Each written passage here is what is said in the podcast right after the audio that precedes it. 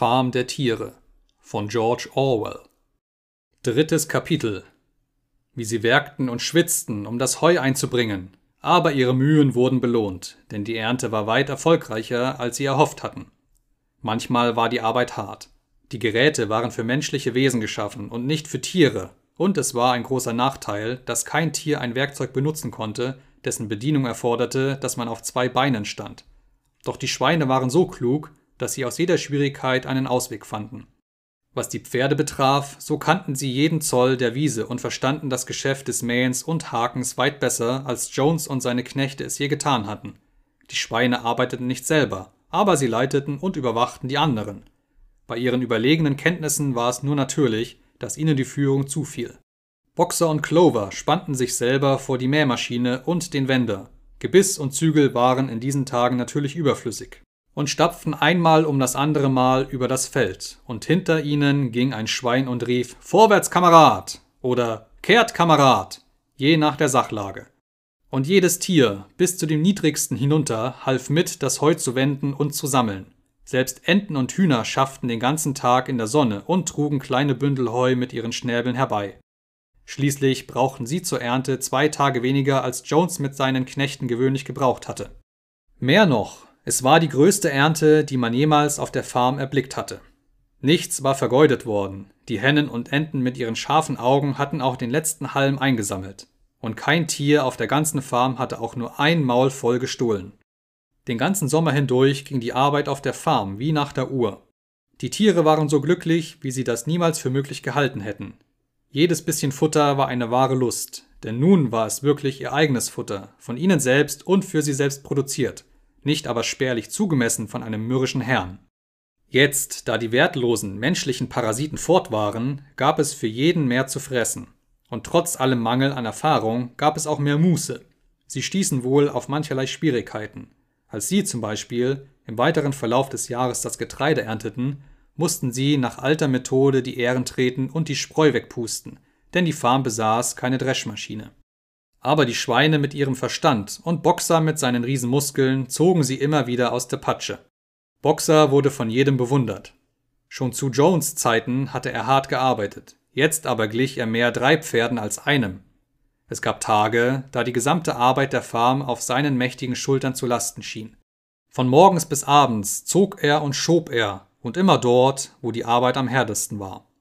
Er hatte mit einem der Hähne ein Abkommen getroffen der ihn morgens eine Stunde früher wecken musste als die anderen, und dann erledigte er freiwillig jene Arbeiten, die am dringendsten schienen, bevor das regelmäßige Tagwerk begann.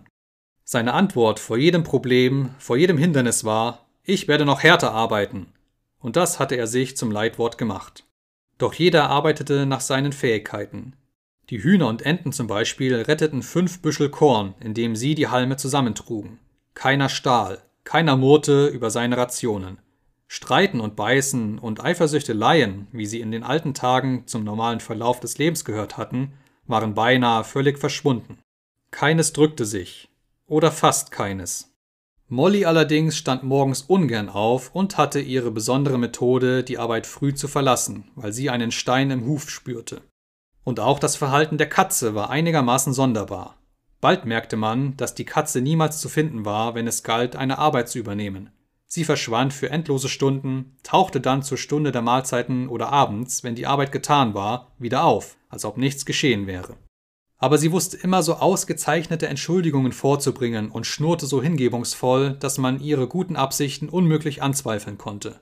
Old Benjamin, der Esel, hatte sich anscheinend durch die Revolution nicht von seiner früheren Haltung abbringen lassen. Er tat seine Arbeit auf die gleiche langsame, zähe Art wie zur Zeit von Jones, drückte sich nicht, machte aber auch keine Überstunden. Zu der Revolution und ihren Ergebnissen äußerte er sich nicht. Wenn man ihn fragte, ob er jetzt, da Jones fort war, nicht glücklicher sei, antwortete er nur Esel haben ein langes Leben.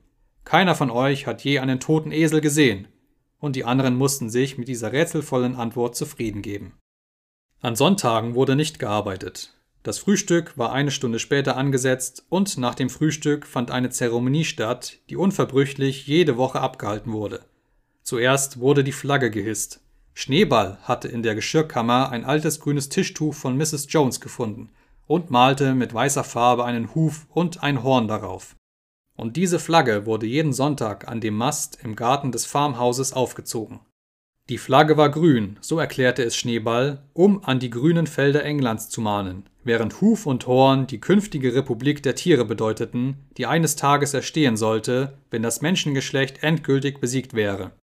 Nach dem Hissen der Flagge strömten alle Tiere in die große Scheune zur Versammlung, die das Treffen genannt wurde.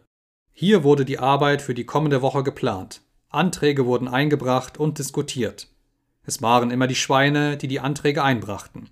Die anderen Tiere verstanden, wie man abzustimmen hatte, kamen aber niemals selber auf irgendeinen Antrag. Während der Debatten waren Schneeball und Napoleon bei weitem die aktivsten. Doch man konnte bemerken, dass die beiden niemals einig waren. Was auch der eine vorschlagen mochte, es war sicher, dass der andere ihm widersprach. Selbst als beschlossen wurde, ein Beschluss, gegen den keiner einen Einwand erheben konnte, die kleine Koppel hinter dem Obstgarten als Ruheheim für arbeitsunfähige Tiere einzurichten, gab es eine stürmische Debatte über die Altersgrenze bei jeder Tiergruppe. Das Treffen schloss regelmäßig mit dem Absingen von Tiere von England und der Nachmittag gehörte der Erholung. Die Schweine hatten die Geschirrkammer zu ihrem Hauptquartier gemacht. Hier lernten sie abends nach Büchern, die sie aus dem Farmhaus geholt hatten, das Handwerk des Schmiedes, des Schreiners und andere notwendige Arbeiten. Schneeball beschäftigte sich auch damit, die anderen Tiere in sogenannten Tierausschüssen zu organisieren, Dabei war er unermüdlich. Er schuf den Eierproduktionsausschuss für das Geflügel, die Liga der sauberen Schwänze für die Kühe, den Erziehungsausschuss für wilde Kameraden, dessen Ziel es war, Ratten und Kaninchen zu zähmen, die Bewegung für weißere Wolle, für die Schafe und verschiedene andere und richtete überdies noch Klassen ein, in denen Schreiben und Lesen gelehrt wurde. Im Ganzen schlugen diese Pläne fehl. Der Versuch, die wilden Tiere zu zähmen, brach zum Beispiel sogleich zusammen. Sie benahmen sich just wie vorher, und wenn man sie großmütig behandelte, machten sie sich das nur zunutze. Die Katze trat dem Erziehungsausschuss bei und war darin einige Tage lang sehr eifrig tätig. Eines Tages sah man sie auf einem Dach sitzen und zu einigen Spatzen sprechen, die außerhalb ihrer Reichweite waren. Sie erzählte ihnen, dass alle Tiere jetzt Kameraden seien und dass jeder Spatz, der Wert darauf legte, kommen und sich auf ihre Pfote setzen mochte aber die Spatzen hielten sich in sicherer Entfernung. Dagegen war den Elementarklassen ein großer Erfolg beschieden. Im Herbst besaß fast jedes Tier auf der Farm eine gewisse Schulbildung. So konnten die Schweine zum Beispiel schon perfekt lesen und schreiben. Die Hunde lernten recht gut lesen, zeigten aber keinerlei Interesse daran, etwas anderes zu lesen als die sieben Gebote. Muriel, die Ziege, las eher besser als die Hunde und pflegte manchmal abends den anderen von Zeitungsfetzen vorzulesen, die sie auf dem Misthaufen fand. Benjamin konnte ebenso gut lesen wie irgendein Schwein, aber er übte dieses sein Können nicht aus. So viel er wisse, erklärte er, sei nichts lesenswert. Clover lernte das ganze Alphabet, vermochte aber keine Worte zusammenzustellen. Boxer kam nicht über den Buchstaben D hinaus. Er malte A, B, C, D mit seinem großen Huf in den Staub. Dann beguckte er mit zurückgelegten Ohren die Buchstaben schüttelte manchmal seine Stirnlocke, versuchte mit aller Kraft, sich daran zu erinnern, was nach dem D kam, aber es gelang ihm nie. Mehrmals hatte er wohl auch die Buchstaben E, F, G, H erlernt, doch sobald er sie kannte, stellte sich heraus, dass er die Buchstaben A, B, C, D vergessen hatte. Endlich beschloss er, sich mit den ersten vier Buchstaben zufrieden zu geben und schrieb sie gewöhnlich ein oder zweimal täglich, um sein Gedächtnis aufzufrischen. Molly weigerte sich, mehr zu lernen als die fünf Buchstaben, aus denen ihr Name sich zusammensetzte. Sie stellte sie sehr sauber und sorgsam aus kleinen Ästen zusammen, schmückte sie dann mit ein oder zwei Blumen und trabte voller Bewunderung rundherum. Keines der anderen Tiere auf der Farm kam über den Buchstaben A hinaus. Es zeigte sich auch, dass die einfältigeren Tiere wie Schafe, Hühner und Enten unfähig waren, die sieben Gebote auswendig zu lernen. Nach vielem Nachdenken erklärte Schneeball, die sieben Gebote ließen sich tatsächlich in einem einzigen Grundsatz zusammenfassen, der lautete Vierbeiner gut, Zweibeiner schlecht. Das, sagte er, enthalte das wesentliche Prinzip des Animalismus. Wer es völlig begriffen habe, sei vor menschlichen Einflüssen gesichert. Die Vögel erhoben zuerst Einwände, denn sie meinten, sie hätten doch auch nur zwei Beine, aber Schneeball bewies ihnen, dass dem nicht so sei. Ein Vogelflügel, Kameraden, sagte er, ist ein Organ der Fortbewegung, nicht aber der Handhabung. Er sollte darum als Bein angesehen werden. Das unterscheidende Merkmal des Menschen ist die Hand, jenes Instrument, mit dem er alles Böse tut.